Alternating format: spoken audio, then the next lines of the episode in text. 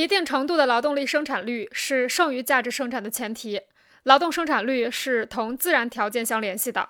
从最一般的意义上说，剩余价值有一个自然基础，自然条件的优劣对于剩余劳动的数量有一定影响。但良好的自然条件始终只提供剩余劳动的可能性，从而只提供剩余价值或剩余产品的可能性，而绝不能提供它的现实性。要想这种可能性转化为现实性，需要资本主义生产关系的强制。资本主义生产的不仅是商品，其本质上生产了剩余价值。工人生产的目的不是为了自己，而是为了资本家。所以，工人。只完成一般意义上的生产是不够的，他必须生产剩余价值。只有为资本家生产剩余价值或为资本自行增值服务的人才是生产工人。因此，生产工人的概念不仅包括活动和结果之间的关系，还包括工人和劳动产品之间的关系，以及一种社会的历史的特殊生产关系。它把工人变成生产剩余价值的直接手段。因此，在资本主义社会，成为生产工人不是一种荣耀，而是一种不幸。绝对剩余价值的生产构成了整个资本主义生产体系的一般基础，并且是相对剩余价值生产的起点。因为绝对剩余价值的生产是将工作日延长至超出工人只生产自己劳动力价值的等价物的那个点，并由资本家无偿占有工人的这部分剩余劳动。就相对剩余价值的生产而言，在一开始就把工作日分为必要劳动和剩余劳动两部分。因此，相对剩余价值的生产以资本主义特殊的生产方式为前提。这种生产方式最初是在劳动由于形式上从属于资本的基础上自发产生和发展的。生产绝对剩余价值要求劳动在形式上隶属于资本，比如要求以前为自己劳动或作为行会师傅帮工的劳动者直接变成直接受资本家雇佣的工人。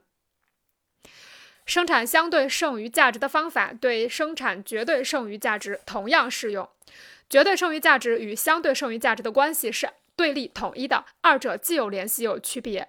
绝对剩余价值是绝对的，因为它以工作日延长。因为它是以工作日绝对延长到超过工人的必要劳动时间为前提，相对剩余价值是相对的，它以劳动生产率的发展为条件，将必要劳动时间限制为工作日的一个部分为前提。但是如果仔细观察剩余价值的运动，这种表面的同一性就会消失。在资本主义生产方式一旦确立并占统治地位的情况下，只要涉及剩余价值率的提高，就可以发现绝对剩余价值和相对剩余价值之间的区别。如果一个工人生产维持自身和家庭所必需的生产资料需要他付出的全部的时间，那就没有剩余时间来为第三者劳动。如果一个工人生产维持自身和家庭所必需的生产资料需要他付出全部的时间，那就没有剩余时间来为第三者劳动。